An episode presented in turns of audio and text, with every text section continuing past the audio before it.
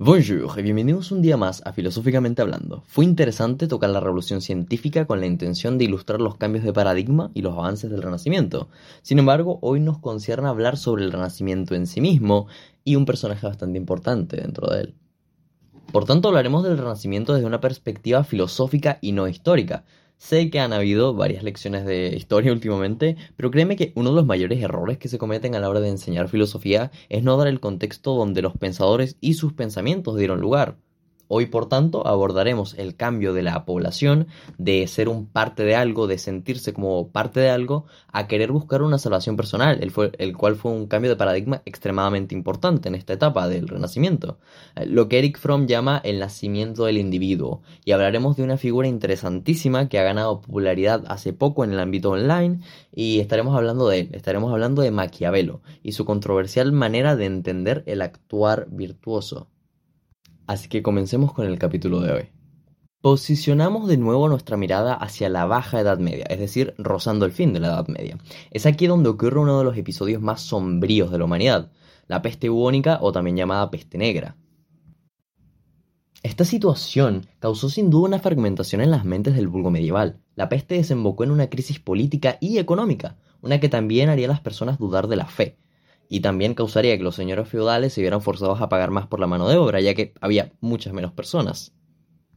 Además de esto, la iglesia era un caos en este tiempo, constantes cambios de papas y la corrupción que era tan absurda que hasta los sacerdotes de bajo nivel cometieron actos horribles con total impunidad. Esto, entre otras cosas, llevó a que las personas empezaran a pensar. Todo esto junto llevó a que las personas empezaran a reflexionar un poco más allá pensar en por qué Dios permitiría que más de la mitad de la población muriese en la peste y por qué la otra mitad moría de hambre. ¿Por qué? Eso es lo que se preguntaban. ¿Qué estamos haciendo mal? ¿Y por qué, si la iglesia es la voz de Dios, según la Biblia, está llena de corrupción e inestabilidad?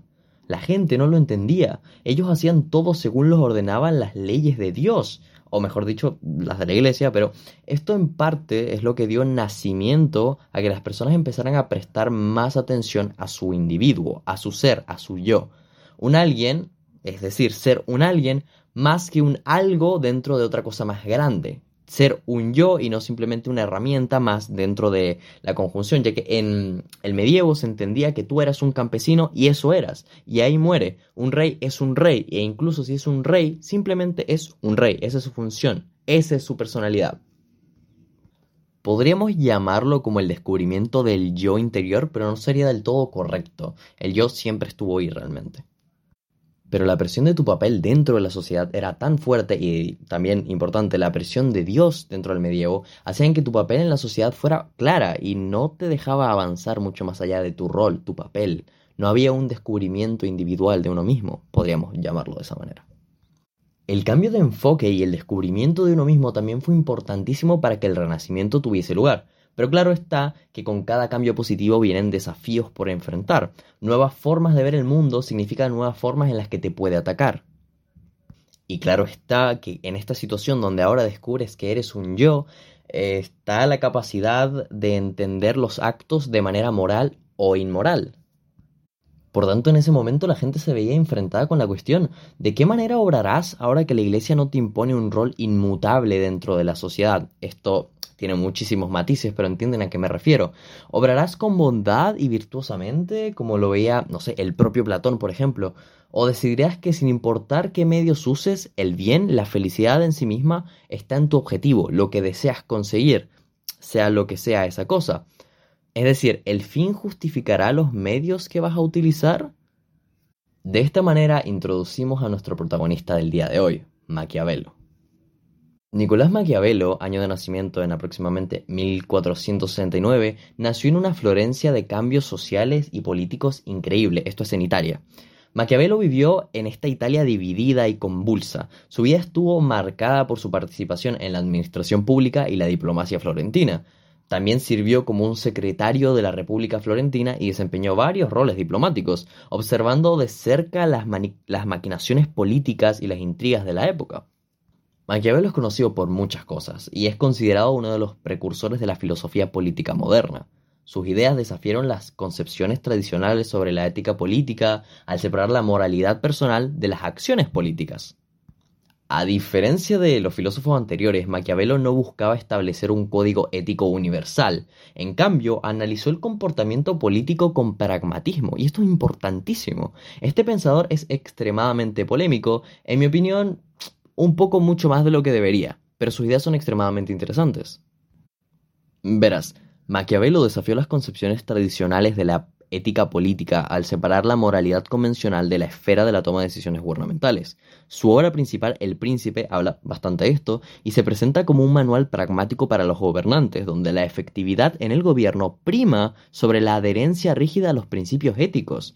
Esta perspectiva única generó una controversia y le ganó a Maquiavelo la reputación de ser un maestro del cinismo político. Maquiavelo pensaba que los líderes debían actuar incluso de manera inmoral para poder sostener su imperio. Esto va completamente en contra de pensamientos de, por ejemplo, Platón, el cual pensaba que el actuar virtuoso era intrínseco y todos deberían perseguirlo sin importar la situación que se presente. Por parte de Maquiavelo, esto que dice no significa que se le deba ver como la definición de la palabra que lleva su nombre, eh, maquiavélico, que algunas veces se refiere a algo engañoso, embustero, astuto o malvadamente premeditado. Maquiavelo y sus ideas estaban sobre todo dirigidas a líderes, hay que tener en cuenta eso, reyes, príncipes, etc. Estas personas tienen que enfrentarse a otro tipo de problemas, problemas que para una persona normal pueden llegar a no ser entendibles, en donde quizás tienen que utilizar, según Maquiavelo, la inmoralidad. Para Maquiavelo, la prioridad de un líder es mantener, primero que nada y a cualquier costo, la estabilidad.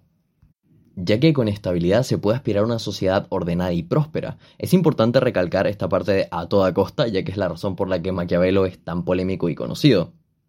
Para Nicolás Maquiavelo, un rey debería ser capaz de utilizar, digamos, dividámoslo en dos poderes, aquel de la fuerza, que es propio de las bestias, y aquel de las leyes, que es propio de los hombres. Un buen líder debe utilizar ambas armas en beneficio del pueblo, y esto debe ser más allá de lo que esté éticamente aceptado, y debe ser lo suficientemente capaz este líder de comprender cuándo utilizar cada una de estas herramientas, cuándo hay que ser un poco bestia y cuándo hay que ser un poco justo. Esta dicotomía de la cual habla Maquiavelo es probablemente una de las cosas más importantes de su filosofía y hay que tenerla en cuenta si queremos entenderlo y entender a qué punto está intentando llegar. Ya que, seamos completamente sinceros en este momento, ¿cuántas sociedades, cuántos imperios se han construido en base a masacres, conquistas de territorio, engaños políticos y etcétera? Incluso me atrevería a decir, aunque no estoy completamente seguro de esto, de que la mayoría de las sociedades se han creado de esta manera, por no decir todas.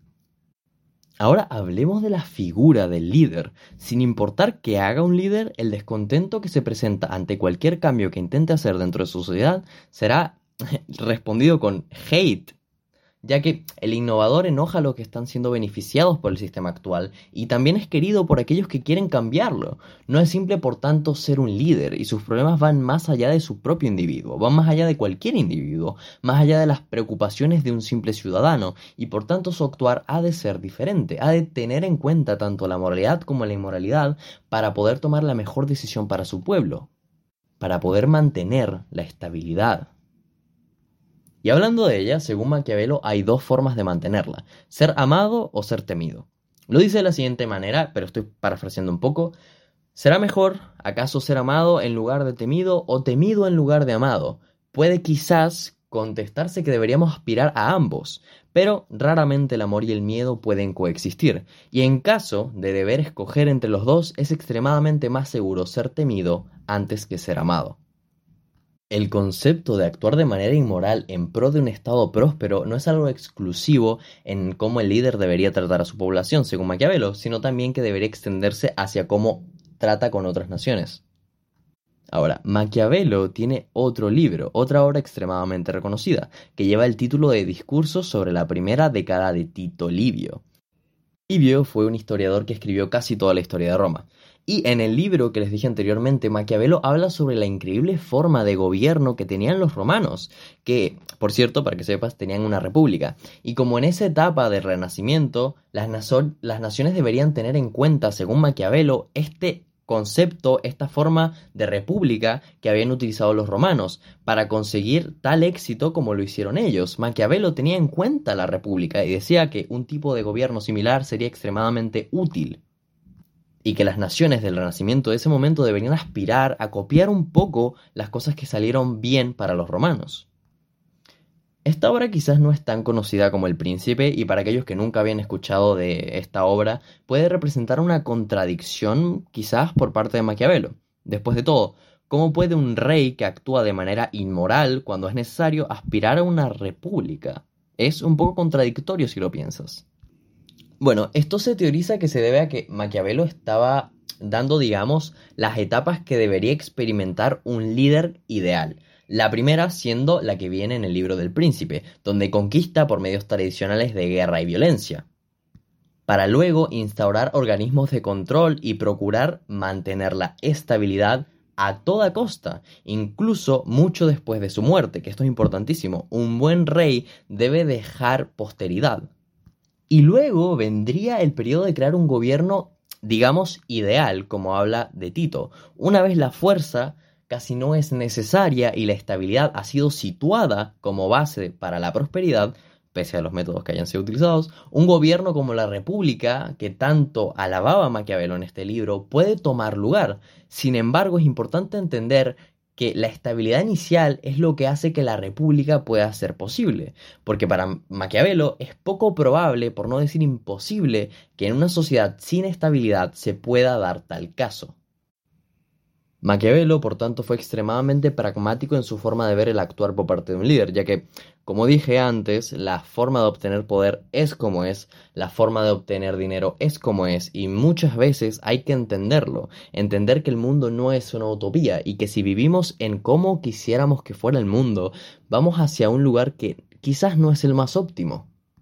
Esto también se podría relacionar mucho a cómo se está viendo en el Internet eh, esta figura de Maquiavelo eh, y su enfoque en una persona normal que no es un líder y en cómo quizás debería ser un poco más egoísta para poder obtener lo que quiere, entender que el mundo no está de su lado y ser un poco más defensivo en cómo afronta el mundo. Es decir, que ser bueno no sería la mejor manera de afrontar el mundo, a primera vista. Tú puedes ser bueno, pero tienes que tener un poco de defensa ante un mundo hostil, porque el mundo es en efecto hostil. Y es la manera en la que se está hablando un poco de Maquiavelo actualmente. Son ideas interesantes, muy interesantes, pero recordemos que estos son capítulos de introducción, ya que serán muchos, Llegaremos hasta Heidegger, llegaremos hasta personajes mucho más eh, extensos, hablaremos de Kant y será eso una odisea. Así que espero que te haya gustado el capítulo de hoy. Eso fue todo sobre Maquiavelo, sobre este cambio de pensamiento, sobre ser un parte de algo a convertirse en un individuo. Y eso sería todo por el capítulo de hoy. Espero que te haya gustado, espero que hayas aprendido cosas y haya incitado a tu pensar.